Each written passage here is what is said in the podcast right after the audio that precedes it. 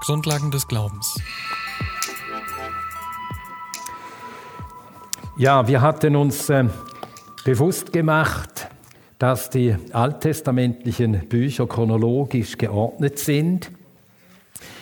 Und damit wird etwas ganz Wichtiges zum Ausdruck gebracht, nämlich, dass die in der Bibel berichteten, in der Bibel gesagten Dinge, das sind historische Geschehnisse. Die Bibel ist nicht eine Sammlung von schönen, erhabenen Ideen über Sittlichkeit und über Sinn des Lebens und des Menschen und so weiter, sondern die Bibel beschreibt uns, wie Gott in der Geschichte gewirkt hat. Die Erschaffung des Himmels und der Erde, damit begann Geschichte, ehe eine materielle Schöpfung war, war keine Zeit. Da war Zeitlosigkeit, aber mit der Schöpfung und seit Schöpfung ist, ist Zeit und Gott handelt in der Zeit. Wir haben historische Berichte. Nur weil in der Bibel Dinge berichtet werden, die wirklich geschahen und weil Gott zu Menschen aus Fleisch und Blut gesprochen hat und an ihnen gehandelt hat. Nur darum haben diese äh, Menschen und das, was ihnen widerfuhr und wie sie handelten, universale Bedeutung. Denn wir Menschen sind alle eines Geschlechts und wir sind der Art nach dem Wesen nach äh, uns alle gleich. Und so demonstriert Gott an einzelnen Menschen, wie er mit Menschen verfährt. Wenn er Menschen Verheißungen gibt und sie glauben, dann geht es ihnen gut. Wenn Gott ihnen Verheißungen gibt und sie nicht glauben, dann geht es ihnen schlecht. Und das demonstriert er an einzelnen Menschen, das demonstriert er, hat er demonstriert an einem ganzen Volk. Es handelt sich um Menschen von gleichen Gemütsbewegungen wie du und ich. So drückt sich Jakobus aus, wo er vom Beispiel des Elia spricht. Der Mann hat gelebt, sagt er damit, und er war einer wie wir. Und wenn er beten konnte und Gott erhörte ihn, dann können wir das auch lernen. Beten und Gott erhört uns. Also es ist von äußerster Wichtigkeit, dass wir alle biblischen Berichte als absolut zuverlässige historische Berichte ansehen.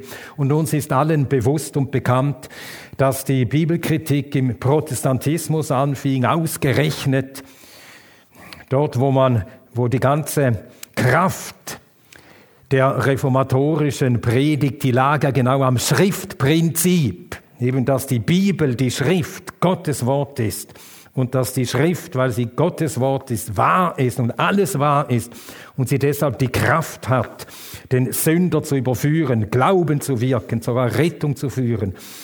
Und gerade im Protestantismus hat man die äh, historische Glaubwürdigkeit der Bibel einfach abgeschrieben. Und wir sollten es auch in Freikirchenkreisen, in denen wir uns bewegen, nicht, wir können es nicht mehr für selbstverständlich ansehen, dass man die Bibel auch in den historischen Aussagen in allen Einzelheiten zum Nennwert nimmt und darauf sich verlässt und darauf baut. Es ist wirklich so geschehen zu jener Zeit, jener Mann, jene Frau, jene Stadt, alles, wie es steht. Historisch geschehen. Und so eben, dadurch wird das ganze Alte Testament für uns zur Ermunterung und zur Stärkung, wie Paulus in Römer 15, Vers 4 schreibt. Römer 15, Vers 4.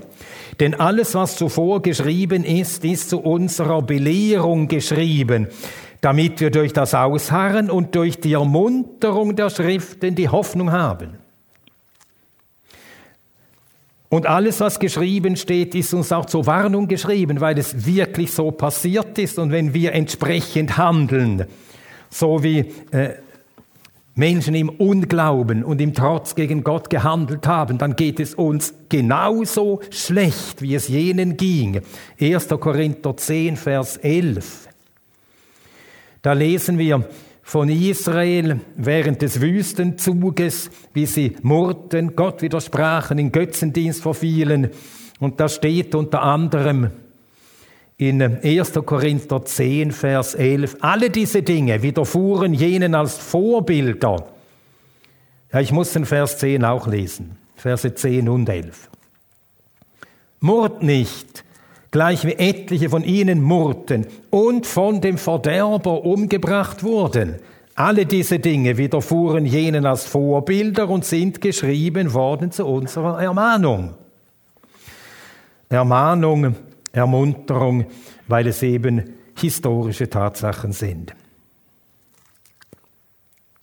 Nun, die Geschehnisse im Alten Testament oder die Bücher des Alten Testaments sind nicht nur chronologisch geordnet, sondern sie enthalten damit auch eine inhaltliche Folgerichtigkeit.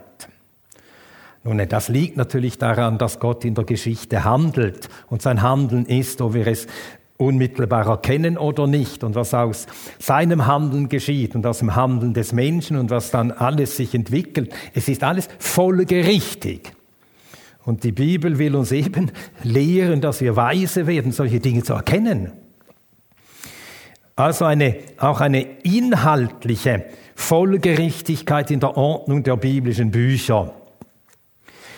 Die Mosebücher legen den Grund. In den Mosebüchern erfahren wir alles, was wir wissen müssen, um überhaupt weiterzukommen mit unserem Verständnis von Gott und der Welt und dem Menschen. Eben Schöpfung, Erschaffung des Menschen, Bestimmung des Menschen, Sündenfall.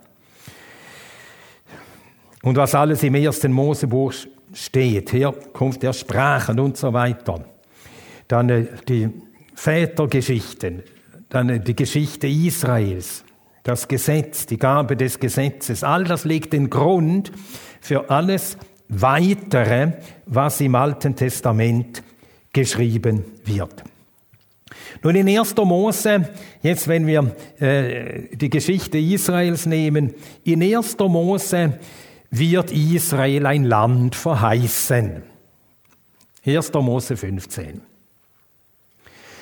Und dann, äh, diese Verheißung wird wiederholt mehrere Male. Der ganze Auszug aus ähm, Ägypten in 2. Mose ist eine Erfüllung der Verheißungen, die Gott in 1. Mose gab, nämlich, dass sie in jenes Land zurückkehren würden, in dem einst Abraham gelebt hatte. Und so kehren sie in dieses Land zurück. Die fünf Mosebücher, sie äh, beschreiben uns, wie Gott Israel aus Ägypten herausführte, ihm das Gesetz gab, es lehrte, wie er das Volk auf das Gesetz verpflichtete. Und in 5. Mose steht das Volk dann an der Grenze zum Land, das ihnen verheißen worden war und in das sie nun einziehen sollen. Und ein letztes Mal durch Mose ruft Gott ihnen in Erinnerung die Bedingungen, unter denen sie das Land werden einnehmen können und im Land gedeihen werden. Gehorsam und Glaube an alles, was Gott ihnen geboten hat. Und in Josua wird beschrieben, wie unter der Führung Josuas, weil er, Josua der Führer, sich von Gott und seinem Wort führen ließ und seinem Wort vertraut und gehorsam war, wie deshalb die, das Land tatsächlich Eigentum Israels wurde, wie sie es einnehmen konnten. Das steht gleich im ersten Kapitel dieses Buch des Gesetzes soll nicht von deinem Munde weichen, sondern du sollst darüber sinnen Tag und Nacht, auf dass du darauf achtest, nach allem zu tun, was darin geschrieben steht. Denn als dann wird es dir gelingen und als dann wirst du Erfolg haben. Und genauso hat Josua sich an das Wort gehalten und unter seiner Führung konnte Israel das Land einnehmen. Und so begann die Geschichte, also die historischen Bücher begannen so gut, da ging es aufwärts. Erfüllung von Verheißungen. Aber gleich nach dem Tod Josuas begann es stetig abwärts zu gehen. Das Buch der Richter berichtet davon, auch die nachfolgenden Bücher, auch die Königsbücher insgesamt. Die ganze Geschichte war durchsetzt von einzelnen kurzen Phasen geistlichen, des geistlichen Aufblühens unter David, unter Salomo, unter einigen Königen wie Josaphat und Hiskia und Josia. Aber aufs Ganze gesehen war es ein stetiges Streben weg von Gottes Wort und ein immer tieferes Hinabsinken in die Sünde. Und so endet, enden die historischen Bücher damit, dass Israel das Land verliert. Also nicht ganz das Ende. Äh, am Schluss von zweiter Könige, am Schluss von zweiter Chroniker, sie verlieren das Land. Gott nimmt ihnen das Land weg. Er lässt Heiden kommen, die sie verschleppen, aus dem Land herausreißen. Und dann kommt es in, davon wird in zwei kurzen Büchern berichtet, zu einer nur begrenzten Wiederherstellung. Es sind nur ein paar Zehntausende, die zurückkehren von einem Millionenvolk, also sehr wenige, die zurückkehren nach Jerusalem unter Esra, Nehemia und das jüdische Gemeinwesen wird wieder aufgerichtet. So also dieser Überblick über die historischen Bücher. Und während dieser ganzen Zeit wirkten beständig Propheten. Und äh, einige von ihnen haben Bücher geschrieben und sie haben in die Geschichte und ins Handeln und Trachten und Agieren des Volkes haben sie hinein die Botschaft Gottes geredet. Und die große Aufgabe der Propheten war, es beständig an Gottes Wort zu messen. Sie haben beständig das Volk gemessen am Gesetz. Mose legte den Grund, die Mosebücher, das Gesetz ist die Maßlatte und daran wird das Volk gemessen. Die Propheten überführen es des Abfalls, kündigen entsprechend Gerichte an, die dann auch eintrafen, aber auch eine Wiederherstellung am Ende der Tage. Und die würde zustande kommen unter neuen Bedingungen, wo das Volk nicht mehr unter Gesetz sondern unter Gnade stehen würde. Und die Propheten mussten deshalb, also ja, mussten, ja, es musste ja eine Erklärung dafür geben. Ja, wie kann denn Gott einerseits das Volk immer wieder strafen und richten, weil es das Gesetz bricht, und dann am Ende der Tage es wiederherstellen, ohne dass es sich gebessert hat? Ohne dass es das Gesetz gehalten hat. Und die Erklärung geben die Propheten damit, dass sie den Knecht des Herrn, den Messias ankündigen, der für die Sünden des Volkes leiden würde. Und niemand hat das so eindringlich geweissagt wie Jesaja. Wir denken an Jesaja 53. Und auf der Grundlage des Werkes des Messias sollte und würde dann am Ende der Tage Israel endlich alle Verheißungen erlangen und dann im Land wohnen und in Frieden dort wohnen und keiner würde sie aufschrecken und ihr Christus, ihr Messias würde über ihnen herrschen. Nun zwischen den Mosebüchern und historischen Büchern und dann, jetzt habe ich die prophetischen genannt, weil die Propheten zur Zeit der also in der Geschichte wirkten, aber zwischen Geschichte und Propheten die fünf poetischen Bücher. Und die haben ihre ganz bestimmte, besondere Bedeutung. In diesen geht es äh, nicht so sehr um das Ergehen des Volkes, wie in den historischen Büchern ist immer das ganze Volk äh, die Hauptsache, natürlich einzelne Gestalten im Volk, aber es geht immer um das ganze Volk. Wie es sich verhält, was mit dem ganzen Volk geschieht. In den poetischen Büchern geht es um Einzelne in ihrem Verhältnis zu Gott. Wir gehen schon bei Hiob, in den Psalmen ist das ja ganz deutlich, aber auch in den, in den Sprüchen, wenn ihr beachtet, wie die Anrede im Buch der Sprüche ist, auch höre, höre, aber nicht wie in 5. Mose, höre Israel, Shema Israel, sondern Shema Beni, höre mein Sohn. Da wird der Einzelne gelehrt. Und zwar die poetischen Bücher, die halfen dem einzelnen Israeliten, der Gott fürchtete und ihm vertraute und ihm diente, wie er sich halten soll, wenn das ganze Volk abfällt. Und wir denken an einen äh, Mann wie äh, Hesekiel. Hesekiel wurde nach Babel verschleppt, obwohl er selber Gott fürchtete, Gott liebte und ihm diente. Oder wir denken an einen Daniel, wurde auch verschleppt, weil das ganze Volk so tief in Sünde gesunken war. Und da waren die, hatten die poetischen Bücher, die haben neben dieser Aufgabe, dem Einzelnen zu zeigen, wie er trotz allgemeinem Niedergang und wenn alles einbricht, wie er in der Beziehung zum Herrn, im Glauben und in der Furcht Gottes stehen kann, bestehen kann, Verheißungen erlangen kann. Was wir sehen, wir haben eine vollständige, vollkommene äh, Fürsorge und Vorsorge Gottes in seinem Wort. Schon im Alten Testament. Dann das äh, Neue Testament, Einteilung und Inhalt des Neuen Testaments. Nun, die uns vertraute Einteilung der neutestamentlichen Bücher ist nicht zufällig. Sie sind mit Bedacht so zusammengestellt, dass sich wiederum in der Reihenfolge der Bücher eine geschlossene, logisch sich entfaltende, eine harmonisch wachsende Botschaft ergibt. Wir haben schon gesehen, in den Evangelien wird der Grund gelegt. Da haben wir die Tatsache des Heils. Heil wird gewirkt und davon berichten die Evangelien.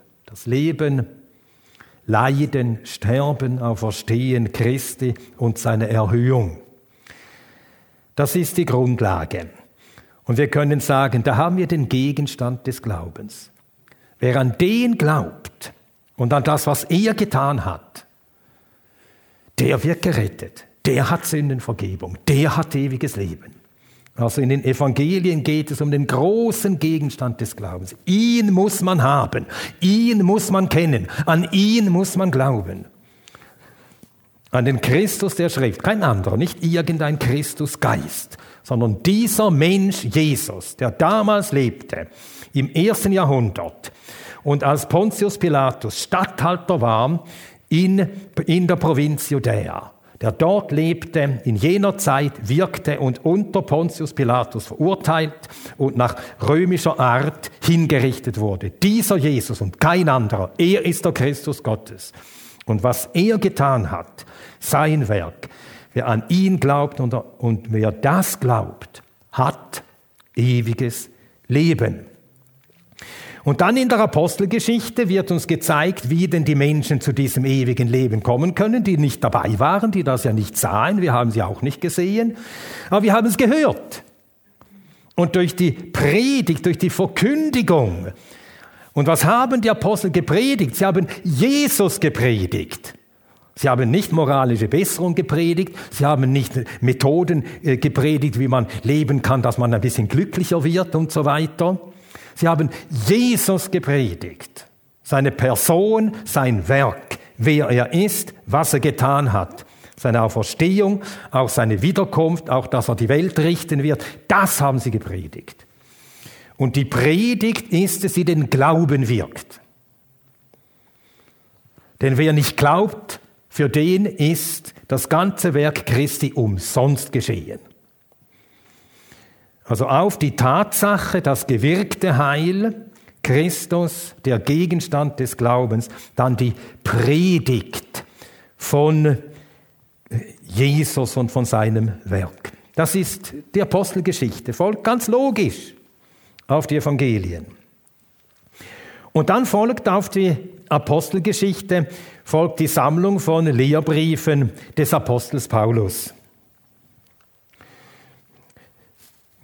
In den äh, Bibelausgaben zuerst Römerbrief. Und das finde ich so passend. Denn der Römerbrief ist eine Abhandlung über das Evangelium Gottes. Und da erklärt Paulus, und wenn wir äh, wissen wollen, ja, wie ist es denn möglich, dass innerhalb einer Generation Tausende und Tausende und unzählige Gemeinden entstanden, Tausende gerettet werden, das ganze Römerreich fast in der ersten Generation schon durchdrungen wurde vom Evangelium. Wie ist das möglich? Und Paulus erklärt das im Römerbrief, das Evangelium ist die Kraft Gottes zum Heil. Und er sagt, wenn dieses Evangelium gepredigt wird, dann wirkt es immer wieder dieses Wunder, dass Glaube entsteht. Der Glaube kommt aus der Predigt. Die Predigt durch Gottes Wort. Und darum also der Römerbrief und die Briefe des Apostels Paulus. Ich habe das einmal versucht so zu charakterisieren. Das sind ja immer nur Verallgemeinerungen, recht grob, aber es kann uns helfen, äh, einfach zu sehen, wie das Neue Testament in sich äh, eine äh, gesamte, eine vollständige, geschlossene, harmonische Einheit bildet. Also die Lehrbriefe des Apostels von Römerbrief bis Philemon, Glaube und Geheimnisse. Paulus spricht ja davon, dass mit und in Christus Gott Dinge gewirkt hat, die wir durch das bloße Wissen und Hören vom Leben und Wirken Christi noch nichts wissen können. Geheimnisse, Dinge, die Gott noch verborgen gehalten hatte. Das Geheimnis der Gemeinde zum Beispiel. Das Geheimnis von Einssein von Juden und Heiden. Das Geheimnis 1. Korinther 15 davon, dass wir alle in einem Nu verwandelt werden sollen. Eine Stimme wird ergehen und dann werden wir verwandelt werden. Christus gleich werden, entrückt werden. Von solchen Geheimnissen spricht Paulus in besonderer Weise. Dann folgen die allgemeinen Briefe, Hebräer bis Judasbrief. Hebräer wissen wir nicht so ganz. Also ich sage immer Hebräer, ich halte ihn für von Paulus geschrieben, aber man soll ja nichts behaupten, es steht ja nichts direkt da. Also Hebräer oder sagen wir halt von Jakobus, wie auch immer, von Jakobus bis Judas. Da geht es mehr um die Anwendung des Heils, das heißt Glaube und Werke. Glaube und Werke. Da liegt das Schwergewicht. Natürlich spricht Paulus auch von Glaube und einem entsprechenden Wandel. Aber bei den äh, allgemeinen Briefen ist das Gewicht stärker als bei Paulus auf Glaube und entsprechende Werke. Glaube und Werke und schließlich Offenbarung vom Glauben zum Schauen. Dann ist kein Glaube, wird kein Glaube mehr sein. Dann ist Schauen, vom Glauben zum Schauen. Nun, der, dem äh, Inhalt nach sind die Evangelien sich sehr ähnlich. Sie berichten alle von der Menschwerdung Christi, vom Leben, von den Wundern, von den Lehren des Herrn. Nicht identisch, aber doch alle von diesen Dingen. Von seinem Leiden und Sterben und Auferstehen. Und alle Evangelien geben der Leidensgeschichte und Auferstehung und Erhöhung unverhältnismäßig größeren Raum als den 30 Jahren des äh, äh, Lebens Jesu davor. Das ist auch in allen Evangelien gleich. Also sie setzen auch die Schwergewichte gleich. Aber gleichzeitig hat jedes Evangelium auch seinen besonderen Charakter. Und das ist äh, doch allgemein bekannt, aber ich nenne es trotzdem, dass wir uns es einfach noch einmal vor Augen stellen, wie wunderbar auch hier Gott mit vier Evangelien uns ein ganz ähm, umfassendes Bild, eine umfassende Darstellung von der herrlichen Person seines Sohnes gegeben hat. Matthäus zeigt uns in besonderer Weise, dass Jesus der Christus, der verheißene König ist. Dann folgt Markus und er zeigt uns, dass Jesus der gehorsame Knecht ist. Und das ist doch auch so bemerkenswert. Zuerst lernen wir ihn als König kennen und nachher, wo man meint, ja, aber die gleiche Person, kann die auch ein Knecht sein? Ja, Er ist ein solcher König, der kam nicht, um sich dienen zu lassen, sondern dass er diene und sein Leben gebe zum Lösegeld für viele. Das hebt Markus hervor. Und dann Lukas, er zeigt, dass Jesus der vollkommene Mensch war. In jeder Beziehung der vollkommene Mensch. Nur, nur eine Einzelheit. Er zeigt, oder zwei, er zeigt uns, dass er wirklich als Mensch geboren wurde. Und um das ganz klar zu machen, sagt er, man legt ihn in Windeln. Wirklich ein Mensch. Windeln. Wirklich ein Mensch. Und wie er dann heranwuchs vom Kind zum Jüngling. Das sagt nur Lukas. Und dann, wie er als vollkommener Mensch lebte, auch hier nur eine Einzelheit. Kein Evangelium berichtet uns so viel vom Gebetsleben Jesu wie Lukas. Und das ist eben der vollkommene Mensch, der ganz von Gott abhängige Mensch, der sich ganz von Gott abhängig macht. Das war der Mensch, Jesus, dieser vollkommene Mensch.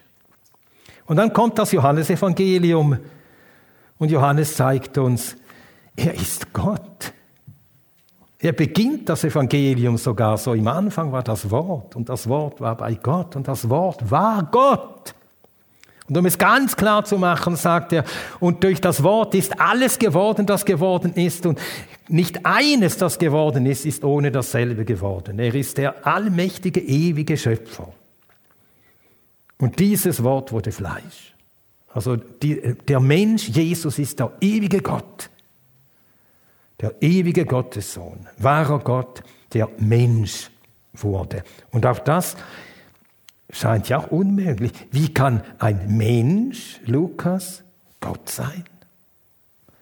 Das ist eben das große Geheimnis der Gottseligkeit. Gott offenbart im Fleisch. Und dann die Apostelgeschichte. Die führen fort die Apostelgeschichte führt fort, was die Evangelien anfingen.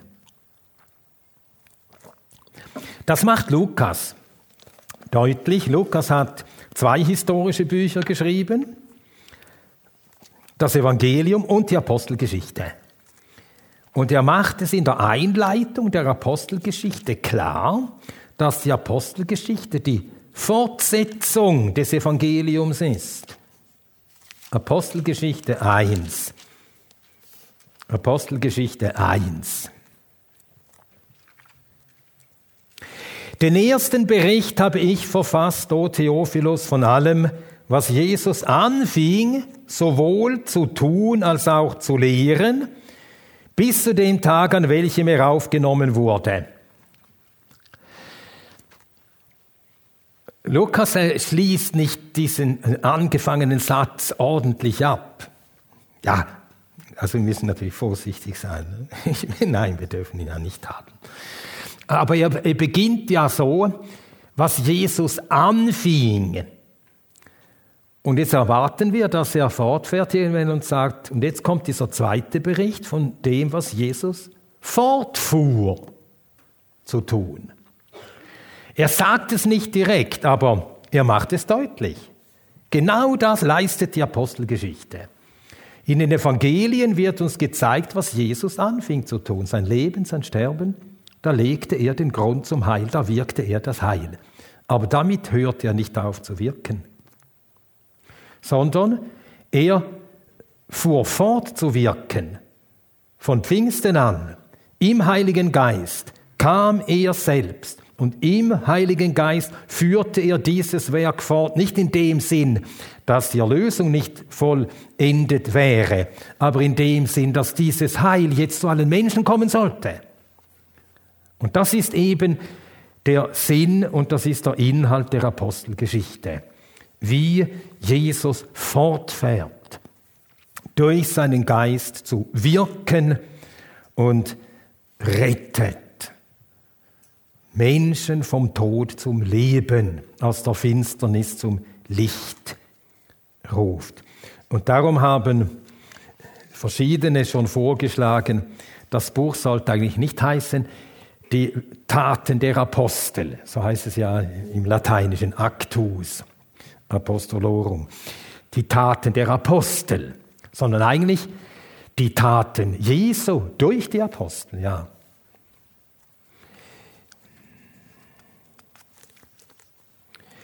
Und so berichtete uns die Apostelgeschichte davon, wie der Heilige Geist auf die Jünger kommt, der Heilige Geist wird ausgegossen, der Heilige Geist tauft alle äh, Glaubenden zu einem Leib. Und durch die Kraft des Heiligen Geistes, durch den Trost, durch die Ermunterung des Heiligen Geistes predigen sie Jesus. Und so wächst das Werk, das Zeugnis wandert, die Apostelgeschichte zeigt es, von Jerusalem über Athen nach Rom. Jerusalem, Athen, Rom. Und am Schluss ist das Evangelium, Paulus ist in Rom. Und wie äh, endet die Apostelgeschichte? Apostelgeschichte 28, Verse 30 und 31.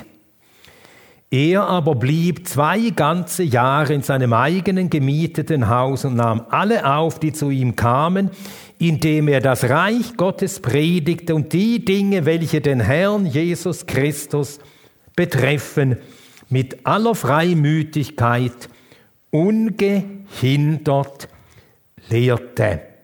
Die Apostelgeschichte hat also ein offenes Ende.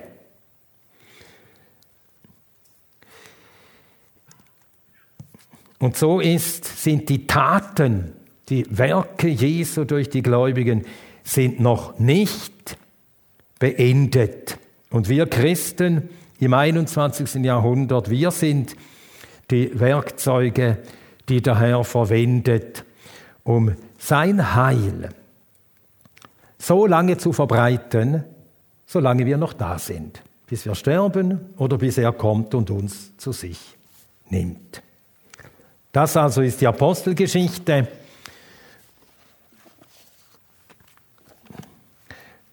Und darauf folgen die Lehrbriefe. Nun natürlich enthält die Apostelgeschichte auch sehr viel Anleitung, äh, die jetzt nicht direkt in Verbindung steht mit äh, der Verbreitung des Evangeliums. Also wir haben den Bericht von der Geburt der Gemeinde. Das ist natürlich wichtig in den Evangelien die Geburt des Retters, in der Apostelgeschichte die Geburt der Gemeinde. Dann äh, auch, äh, wir bekommen Einblick in das Leben der Gemeinde, die, äh, wie sie in der Lehre verharrten, wie sie im Gebet verharrten, wie sie in der Gemeinschaft verharrten, wie sie im Brechen des Brotes verharrten. Dann äh, Gründung von Gemeinden, Einsetzen von Ältesten, alles wichtige Wahrheiten, die uns äh, gelehrt werden. Aussendung in die Mission durch den Heiligen Geist. Ja, und dann folgen die Lehrbriefe. Zuerst die, Lehr die Gemeindebriefe des Apostels Paulus, seine Gemeindebriefe. Das habe ich irgendwo abgeschrieben, was ich euch jetzt hier nenne. Ich glaube, ich, ich glaube fast bei bei Erich Sauer. Ich glaube fast bei Erich Sauer. Das könnte sein in Triumph des Gekreuzigten. Also Römerbrief hat er zusammengefasst mit Gerechtigkeit in Christus. Römerbrief, Gerechtigkeit in Christus. Dann 1. Korintherbrief, Heiligkeit in Christus. 1. Korinther 1,30. Christus ist uns gegeben von Gott zur Heiligkeit. 2. Korinther, Heiligung in Christus, da geht es mehr um das Leben in der Heiligung, wo Paulus selber das Vorbild ist und wo er davon spricht, dass er die Gemeinde als eine reine Jungfrau, die Gemeinde in Korinth mit Christus vermählt hat. Heiligung also. Galaterbrief, Freiheit in Christus. Epheserbrief, Einheit in Christus, Juden und Heiden, ein Leib, Einheit in Christus. Philipperbrief, Freude in Christus. Kolosserbrief, Vollkommenheit in Christus. Ihr seid vollendet in ihm. Kolosser 2,10. Erster Thessalonicher, Vollendung in Christus. Er kommt und ruft uns zu sich und dann werden wir alle Zeit beim Herrn sein. Das ist die Vollendung. 1. Thessalonicher 4,17. Und im zweiten Thessalonicher Brief Verherrlichung in Christus. Wenn Christus kommt, dann wird er in uns verherrlicht werden. 2. Thessalonicher 1,10. Dann haben wir die persönlichen Briefe des Apostels Paulus, 1. Timotheusbrief, Verhalten im Haus Gottes. Wir hörten diesen Vers, 1. Timotheus 3,15. Verhalten im Haus Gottes. Zweiter Timotheusbrief, den Glauben bewahren. Der Glaube, die Predigt, der Glaubensinhalt wird angefochten durch falsche Lehrer, den Glauben bewahren. Dann Titusbrief, gottselig leben im jetzigen Zeitlauf. Und Philemon, Vergebung und Wiederherstellung in Christus. Dann kommen die allgemeinen Briefe, zu Beginn der Hebräerbrief, ein allgemeiner Brief, es ist keine direkte Gemeinde genannt, auch kein persönlicher Empfänger. Der Glaube wird dort im Hebräerbrief mit allem Nachdruck hervorgehoben. Glaube, wir haben dort dieses Kapitel, die Kapitel 3 und 4, das Beispiel Israels, weil sie nicht glaubten, konnten sie nicht in die Ruhe eingehen und dann Hebräer 11, ein ganzes Kapitel lang, von, äh, wo einzelne Personen genannt werden, angefangen mit äh, Abel, dann über Henoch und über Noah und über Abraham und die Erzväter, wie sie glaubten und Verheißungen erlangten. Also Glaube. Dieser Glaube muss sich aber durch Werke beweisen, das ist der Jakobusbrief. Wahrer Glaube muss durch Leiden sich bewähren und erprobt werden. Erster Petrusbrief. Und wahrer Glaube wird auch in der Verführung bestehen. Zweiter Petrusbrief. Auch im Angesicht von Spöttern. Und Glaube muss sich in der Gemeinschaft bewähren. Die Johannesbriefe, die Familie der Gläubigen, die Gemeinschaft untereinander. Und wahrer Glaube muss sich in der Liebe Gottes erhalten. Erhaltet euch selbst in der Liebe Gottes, betend im Heiligen Geist. So schreibt Judas in seinem Brief. Und so kommen wir zum Buch der Offenbarung. Zukunft. Evangelien, Vergangenheit, Apostelgeschichte und Lehrbriefe Gegenwart, also so in, in unserer Anwendung natürlich, und dann Offenbarung Zukunft. Im letzten Buch der Bibel, da laufen alle Fäden der Heilsgeschichte zusammen. In diesem Buch wird uns gezeigt, wie Gott alles, was er seit der Erschaffung der Welt angefangen hat und was er seit dem Sündenfall, nach dem Sündenfall angekündigt hat, zur Vollendung bringt. Ich lese nur einen Vers, der das zusammenfasst. Offenbarung Kapitel 21, Vers 5. Und der auf dem Thron saß, sprach, siehe, ich mache alles neu. Ja, nun, äh, diese beiden Lektionen, die hatten die Überschrift, die lautete äh, zunächst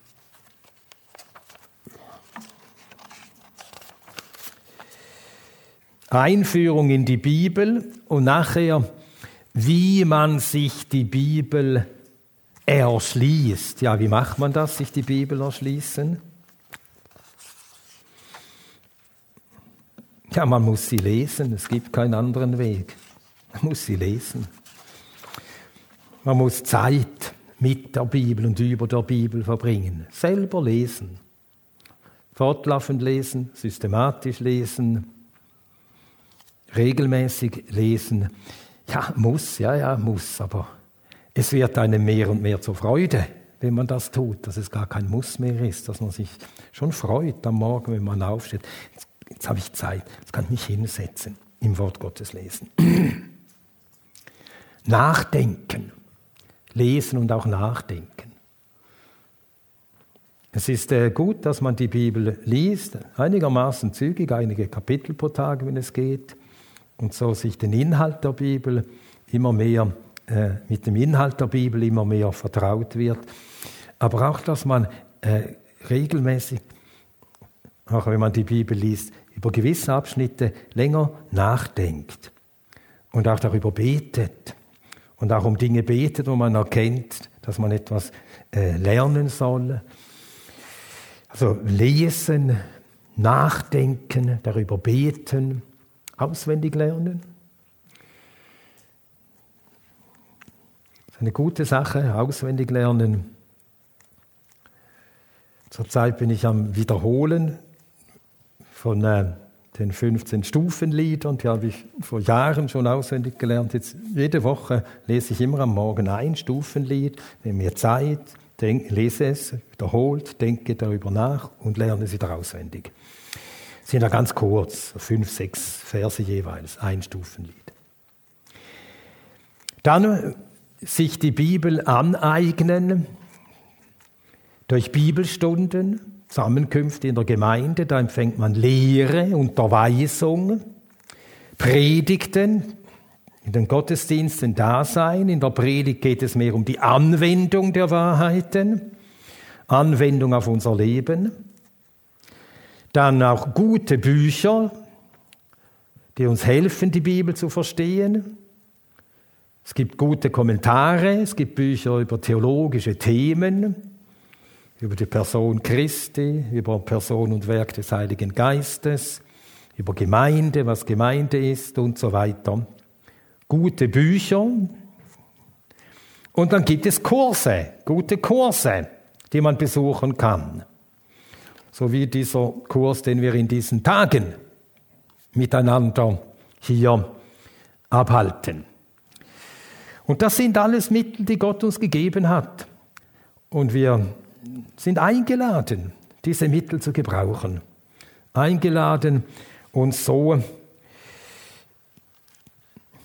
immer mehr zu vertiefen in Gottes Wort und dadurch werden wir das erfahren und das wird mit uns geschehen, was das äh, Thema jetzt des abschließenden Vortrags ist heute Abend. Wir werden in der Erkenntnis Gottes wachsen. Gott selbst immer besser kennenlernen.